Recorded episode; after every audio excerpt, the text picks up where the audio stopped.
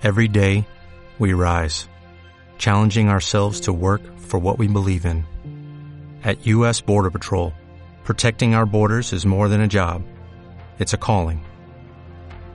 Agents answer the call, working together to keep our country and communities safe. If you are ready for a new mission, join U.S. Border Patrol and go beyond. Learn more at cbp.gov/careers. Kal-El, Barry Allen, Hal Jordan, Oliver Queen, Jason Todd, Damian Wayne. Estos fueron algunos de nuestros héroes muertos. La muerte es un paso más. Pero tranquilos, ya están vivos otra vez, porque las muertes en los cómics son como un resfrío.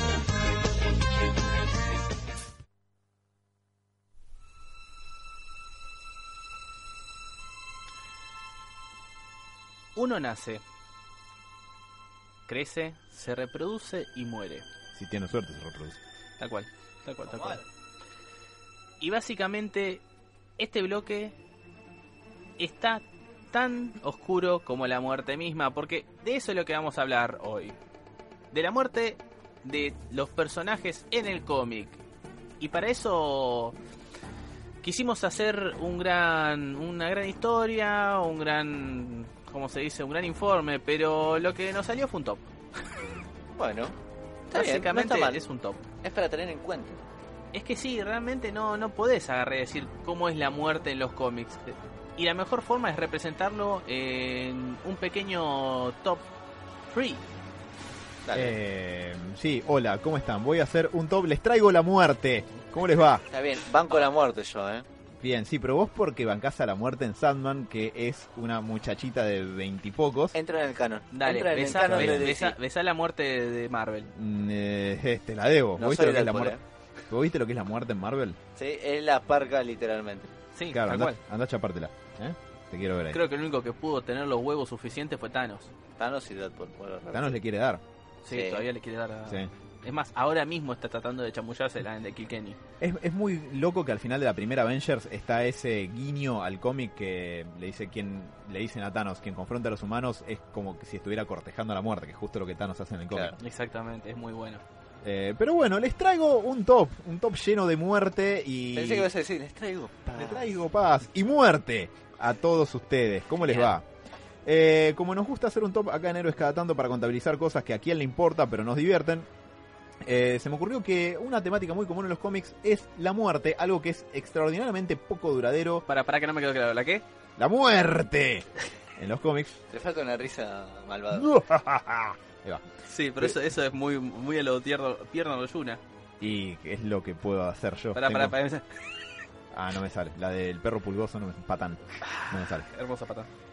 Pero bueno, sí, la muerte es un concepto bastante particular en los cómics porque suele impactar pero no durar. Es más que nada un recurso narrativo que otra cosa y una especie de golpe de efecto conforme fueron pasando los años y entrando en la edad moderna, que es lo que llamamos más o menos del 85-86 para acá. Ocurre lo siguiente, yo para eso, para que esto no sea una bosta aburrida, intenté usar el criterio de que fueran muertes que importan, que impactaron o que torcieron el curso de los cómics como medio narrativo. Obviamente estamos hablando del cómic mainstream eh, y de las grandes editoriales en particular, Marvel y DC, para que estas historias cuenten. Ese fue mi criterio. Así que con ese criterio en particular y con esta cortina de fondo, la primera que tengo es la siguiente. Que en realidad es como que hice trampa e incluí dos en una. Porque incluí a un solo personaje y a todo un universo consigo. Bueno, sí, eso que les dije y esta cortina no les da la pauta, estoy hablando de la versión Ultimate de Peter Parker, Spider-Man, que murió en ese universo y fue reemplazado por el joven afroamericano Mike Morales. ¿Por qué estoy incluyendo universo también? Porque el universo Ultimate fue básicamente aniquilado gracias a que los editores se engolosinaron y mataron a todos los personajes. Vamos a hacer Sí. un breve resumen de lo que es esto. La línea Ultimate salió en alrededor del año 2000 de la mano de Marvel como el lanzamiento de un universo alternativo donde podían contar historias ayornadas y con un enfoque más cinematográfico de sus personajes. Hay detalles del universo en general que están pulidos para que todas las historias de los personajes tengan más que ver entre sí, como que por ejemplo la versión Ultimate de Hulk es una versión fallida del, del experimento del suero del super soldado que creó el Capitán América Mm. por ejemplo. Y si buscan detalles del universo Ultimate con el que se vean familiarizados, probablemente no tienen que mirar más lejos que las películas de Marvel que toman muchos detalles de ahí, como por ejemplo el Nick Fury negro.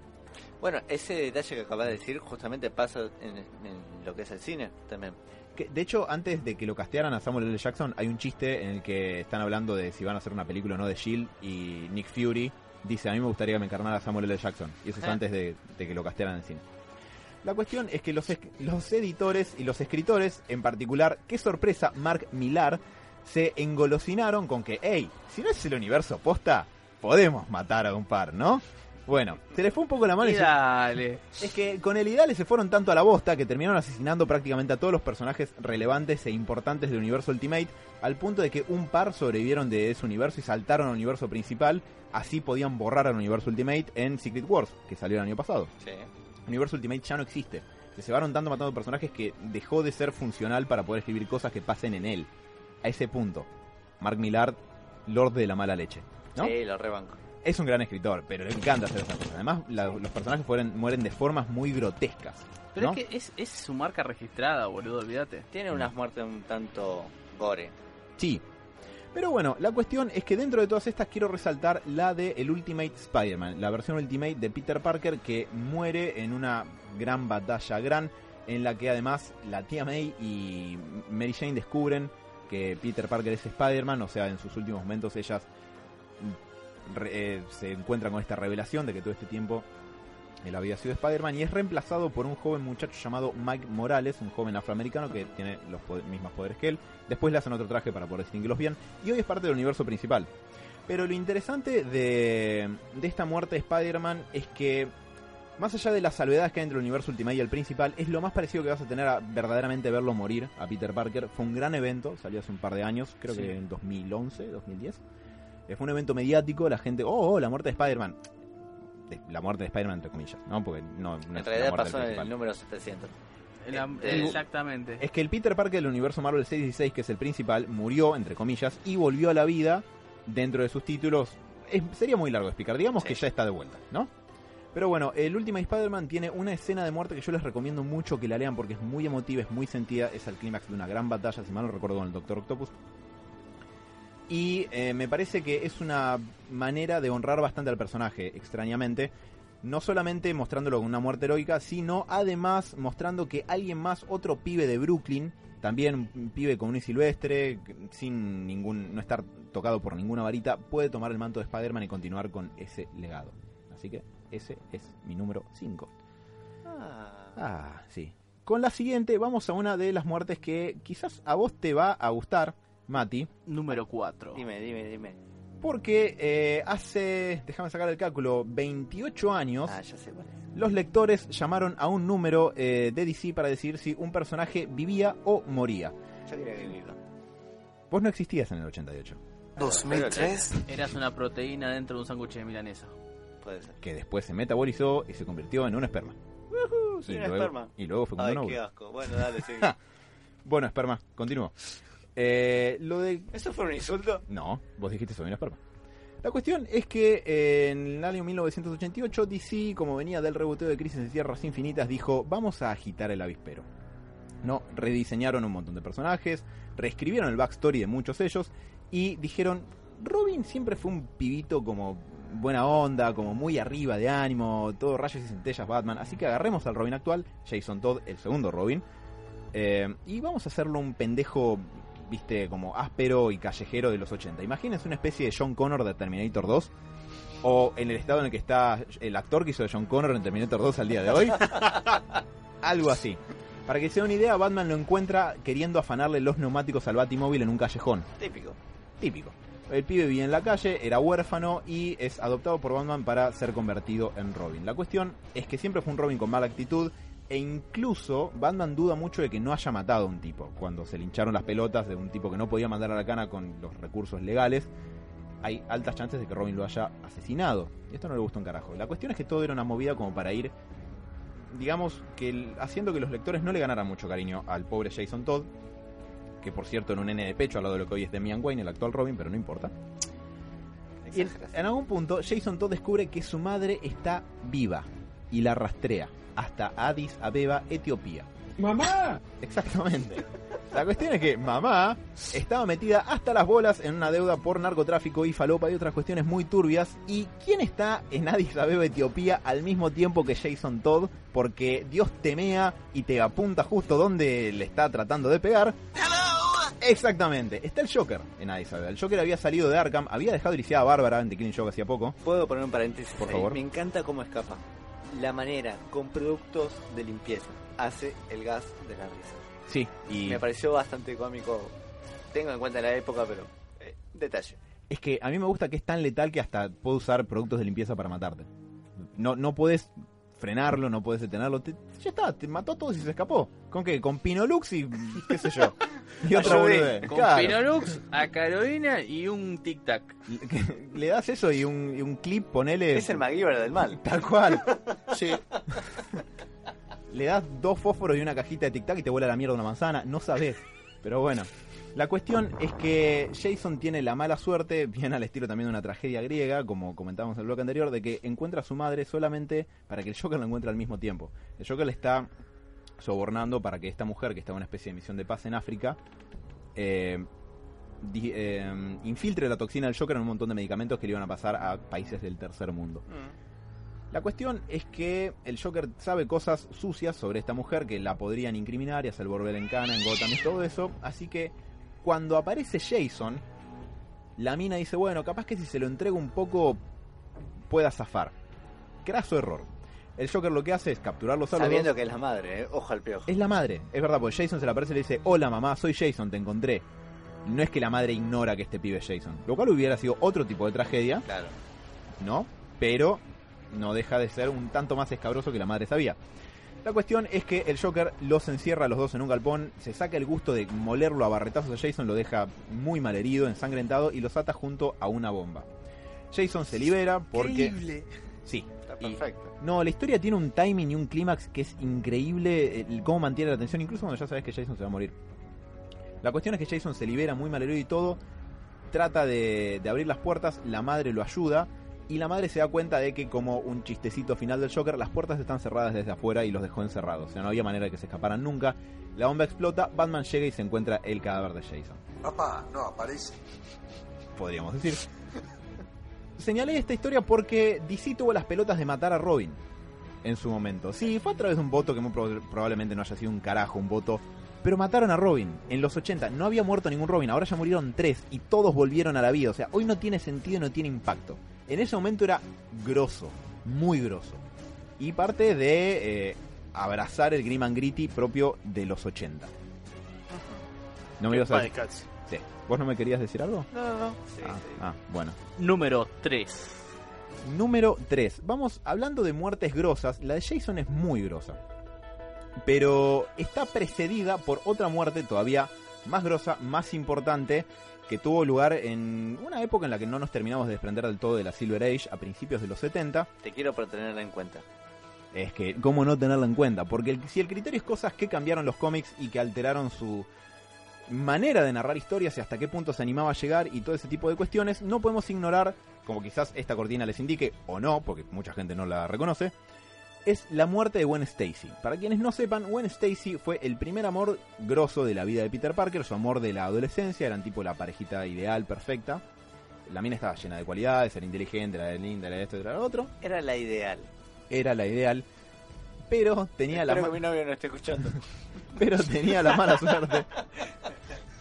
Ya. Déjalo, déjalo así que mucho, muchos, muchos tuvimos por ese. ¿Quién no sufrió en el cine? Sí, ¿Quién sí. no apretó fuerte la mano de su pareja al ver eso? ¿Ves? ¿Ves? Aprende, aprende. Tal cual, tal cual, tal cual. Yo lloré. Es que la escena en la película mueve mucho al llanto, Sí. pero en los cómics lo que ocurrió fue que una vez más, por vez 70 millones, Gwen Stacy, o sea, la novia del héroe, está en peligro en manos del Duende Verde, eh, colgando del puente de Brooklyn en Nueva York. Y por supuesto esto lleva a un enfrentamiento con Spider-Man que parece que él va a llegar y salvarla. Cosa que de cierta manera hace, llega y se arroja justo a tiempo al vacío para tratar de salvar a Gwen con el disparo de la telaraña, pero iniciando la interminable retaíla de eventos mala leche en la vida de Peter Parker que dieron lugar a la expresión la vieja suerte Parker, ¿no? Irónicamente, quizás noten. Eh, el tirón de la telaraña, cuando él está tratando de salvar a Gwen, termina por darle una especie como de chicotazo que le rompe el cuello y ella muere, irónicamente al ser salvada por Peter. No, o sea, no llega, o sea, no es el chicotazo que le rompe el cuello, sino el chicotazo mismo no da tiempo para que se separe, o sea, que dé la distancia entre la cabeza y el piso y golpea Eh, pero la eso- cabeza al piso. es Esa es la película. En el cómic Ah, el ella queda como en el medio del vacío, ¡plac! y está bien retratada la onomatopeya que dice tipo snap. Que, bueno, Uy, snap. Exactamente es el cuello de Gwen que ahí cede y Peter baja y se encuentra con que no llegó a salvar a su novia, su novia está muerta. Me imagino el. Uy, guardián. Esto es que esto salió en principios de los 70. Superman todavía estaba peloteando con Mr. Mistaplix y boludeces así, jugando con el batiduende a principios de los 70. ¿Entendés? Y Marvel tuvo las bolas de matar a la novia de su héroe principal. Que si no fuera por el universo cinemático Marvel, seguiría haciéndolo, por cierto. Mm. Pero bueno, por eso y más, ubico a la muerte de Gwen Stacy como la tercera de las más grosas y de las más Te importantes. banco ahí. Bien, perfecto. Puesto Muchas 2. Puesto 2. Bueno, eh, en este caso en particular, quizás la muerte no sea tan importante por lo que implicó por fuera de los cómics, pero sí para los cómics en sí.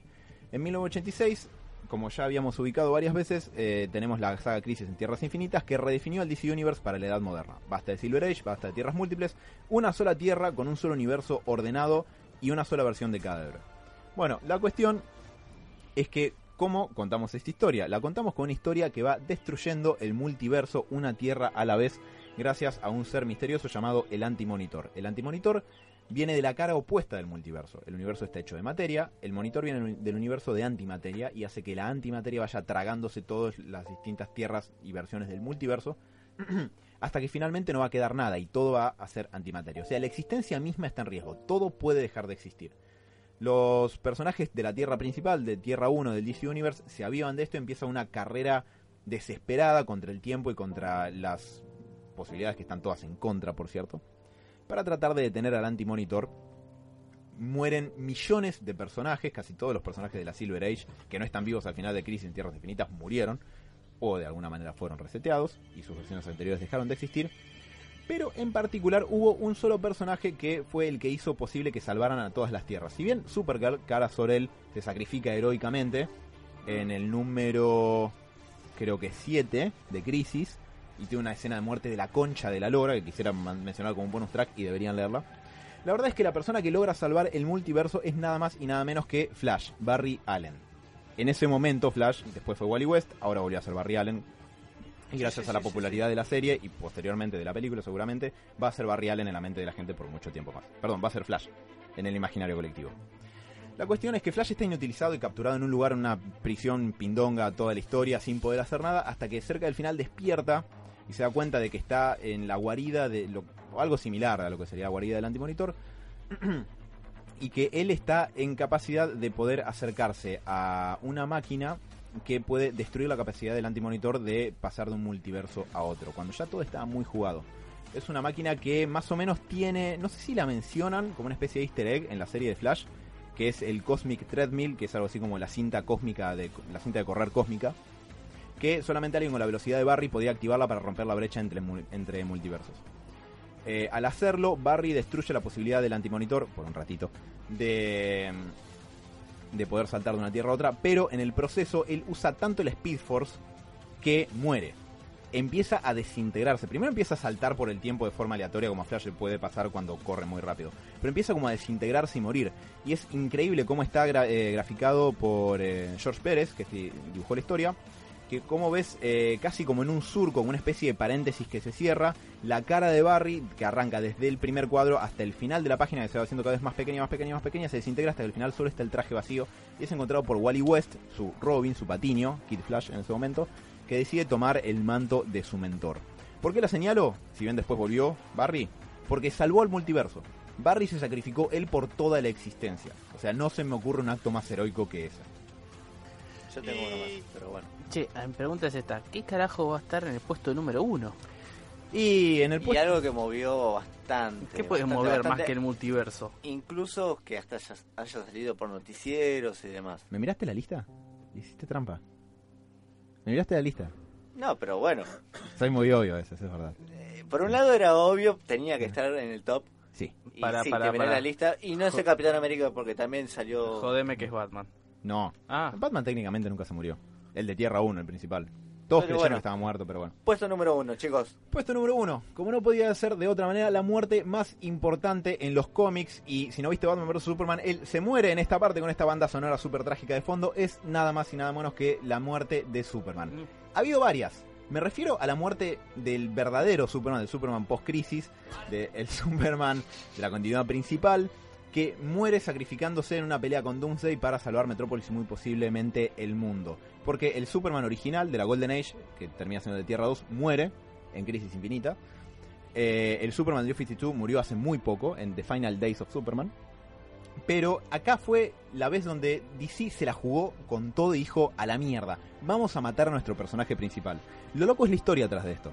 Porque ¿se acuerdan de la serie Lois y Clark, las nuevas aventuras de Superman? Sí. sí. Bueno, la idea era que el gran evento del año 93 para los cómics de Superman sea casarse con Lois.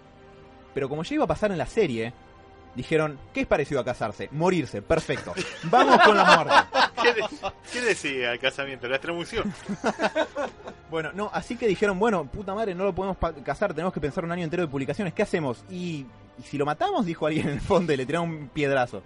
Y para dijeron, pará, pará, pará, no, no, no, no, no. Pegale a otro y pensémosla. esto puede funcionar.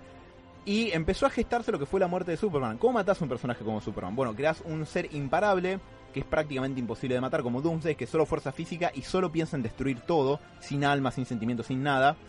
Que nadie puede avanza hacia Metrópolis, avanza, avanza, avanza, rompiendo todo, y nadie lo frena, masacra a medio planeta en el camino, nadie lo puede frenar de los miembros de la liga en ese momento, hasta que al final Superman se le planta adelante y se bueno, primero intenta frenarlo como Superman frena amenazas está todo el tiempo, no es la gran cosa. Y se da cuenta a mitad de la pelea que no lo puede frenar, que el tipo le está ganando y que Doomsday no se cansa. Y él sí. Y que todo Metrópolis empieza a derrumbar a su alrededor como consecuencia de la pelea. Y cada página que va avanzando, ese número es increíble y si tienen un mínimo amor por leer algo en un cómic, tienen que leerlo. Superman se empieza a dar cuenta durante la pelea que la pelea le va a costar la vida. Es increíble de leer, incluso cuando ya sabes lo que pasa. Además de que el arte de Dan Jurgens, que hoy por suerte está metido en los títulos de Superman, es impresionante. Así que finalmente Superman pelea, pelea, se sacrifica hasta que en un golpe final, que por cierto en la narrativa gráfica del cómic, de a poco se va convirtiendo en splash page, o sea, en páginas completas de una sola viñeta, Sí. o dos páginas de una sola viñeta, hasta el que al final Superman y Doomsday se anulan mutuamente de una tremenda trompada que los dos caen, hace que los dos caigan inconscientes. Superman, como se imaginarán, no se quedó muerto mucho tiempo, porque la tecnología de la fortaleza lo básicamente lo sustrae y lo revitaliza hasta que él está vivo de nuevo para preservar al último kryptoniano que queda. Doomsday, medio que es imposible de matar, eventualmente, al muy, al muy poquito tiempo, vuelve, mientras Superman todavía estaba eh, muerto, comillas. Ah, sí. Sí, Ah, cierto que lo baja Batman. O no, ojalá. No. No, el, ¿No? en la muerte de Superman es el, el erradicador. El Superman Ah. ese de inteligencia artificial que crea la fortaleza. Pero bueno, la muerte de Superman fue un evento. Salió en todos lados la gente, o sea, en los noticieros, en los diarios, la gente decía, boludo, se murió Superman. Increíble. Sí. Incluso gente que nunca había leído un cómic en su vida. Pero esto vino muy sobre el boom de eh, lo que se llama el boom de los especuladores de principios de los 90, de ese primer número de X-Men que vendió como un millón y pico de copias. Bueno, los cómics eran algo hot en ese momento, eran de interés popular. Entonces imagínense que al poquito tiempo de eso se anunció la muerte de Superman. La eh, copia del número 75 de Superman, especialmente la que se consigue con la banda fúnebre, para ponerte en el brazo, que DC sacó en esa época, mira, no sé por cuánto se cotiza. Hay muchas copias, por supuesto, pero todas son caras porque son ítem de colección. Y sacudió al mundo. El mundo se paró para ver cómo se moría Superman en ese momento. Después no se dieron cuenta que volvió. Pero en su momento fue muy interesante. Y fue uno de esos momentos en el mundo se paró para mirar los cómics. Por eso y todo, y por ser la muerte del primer superhéroe, para mí la muerte de Superman va en el número uno. pasó algo similar pero con la muerte del Capitán América. Después de lo que fue Civil War. Sí. Sí. Pero el impacto no sé si haya sido el mismo. ¿eh? No, No. ni a palos. No, no, no, no. Pasa que Superman es. Es Superman. Icónico. Superman, sí, Sí. olvídate. Es el primero. Es el primero de todos, es el principal. Todo bien con Steve, pero. Cortito de pie. Una muerte. Una muerte, eh, spoiler chicos, Sandman, Te odio. sueño, se muere. Y lo va a buscar a la hermana. Chan, Se va con muerte al final. Roberto. Eh, para los que vieron Naruto, espero que no les esté spoileando nada, pero la muerte de Asuma, el capitán del equipo que compone Ino Shika Cho, eh, muere, sí, más o menos parecido. Muere a causa de enfrentarse a dos personajes que en el manga o en el anime también son considerados inmortales. Con el único fin de poder encontrar la única debilidad que tienen. Y, digamos, dejar a su equipo con la idea de cómo enfrentarlos. Es, te digo, un bajón por lo que pasa, porque el personaje, a pesar de no tener mucha historia dentro del cómic, eh, ves que estaba relacionado con otro personaje femenino en el, con el cual iba a formar una familia. ¿sí? Y, digamos, el personaje más inteligente que queda a cargo de su equipo es quien, digamos, lo, lo termina como reivindicando. O sea, le, le- le venga la muerte, ¿no? Está muy bueno. Está esa historia y cómo encuentra la solución a enfrentarse a dos inmortales es muy linda historia. Mira vos, me- ah, increíble. ¿Y usted, Eh, conductor? Eh, yo estaba entre dos. Opa. Sí, estaba entre dos. La, la muerte de... mm, ¿Cómo se llama esto? De Rorschach. Ah, Ajá. sí. La muerte de Rorschach, que para mí es una, una gran una gran muerte. Sí. Una Mueren- gran muerte. Muere en su ley. Es que exactamente, no solo muere en su ley, sino que muere eh, resignado a su ley, mejor dicho. Y de la mano del que uno menos espera. Mm. Ojo, Exactamente. Opa. Spoiler de Watchmen, sí. Por Dios. 30 años. Eh, y el otro, la otra muerte es la muerte de Nisato. Pensé que ibas a decir la de Azúcar. Me jugaba que era esa. No, no, no. La muerte de Mira, me no. estaba buscando el nombre literalmente. No, no, la, la muerte de Nisato. Esa es la, eso es una muerte que me. O sea, que vos no la. O sea, no, no es que no la esperás, sino la manera en que fue. La chocante. manera en la que fue y cómo es que termina sacrificándose. Y chapándose un pibe. Y Totalmente. una, una cosa, una ya que mencionaste dos, yo me quedé con ganas de mencionar la muerte del Gohan del, de, de- ¿cómo es? Del futuro. Del futuro. Sí. Ah, No, sí. Increíble. Los huevos que tiene ese muchacho comparado con lo que es ahora. Increíble, Con un ¿no? solo bracito. Con un solo brazo se va a enfrentar a dos androides con el cual no tenía ni mínima posibilidad de Deja ganarle. todo en la cancha el chabón. Sí. Bueno, eh, muchísimas gracias, Alan, como siempre. Me gusta terminar bien arriba con este tema. Muchas gracias. Olvídate, ahora todos vamos y nos morimos y revivimos de vuelta. ¿Se puede? Yo tengo Creo ganas de, de leer muchos cómicos. No sé. Matías, un gusto. Un gusto, chicos. Hermoso el programa de hoy. Y vamos a comer un asado a la salida. Doble. Diego Dibarra, como siempre. Gracias por todo, Papu. Gracias. Señor Roberto, Gracias por este momento. muy peleado. Sí, sí, bien peleado. Muchísimas gracias, Tordo. Adolfo, ¿cómo se llama? Felicitaciones por ser parte de Ciudad Emergente, que por algo justamente no estás acá. Bravo. Un aplauso, un aplauso que es un gran... Sí, olvídate, es un grosso. ¿Otros? Así que muchísimas gracias a todos los que nos están escuchando y quédense con más Radio de Bici. ¿Con qué nos vamos? Y creo que vamos con mi tema, que es de los baseball, baseball, ¿no? Que se llama Hot and Cold. Muchísimas gracias, que tengan una semana épica, señores.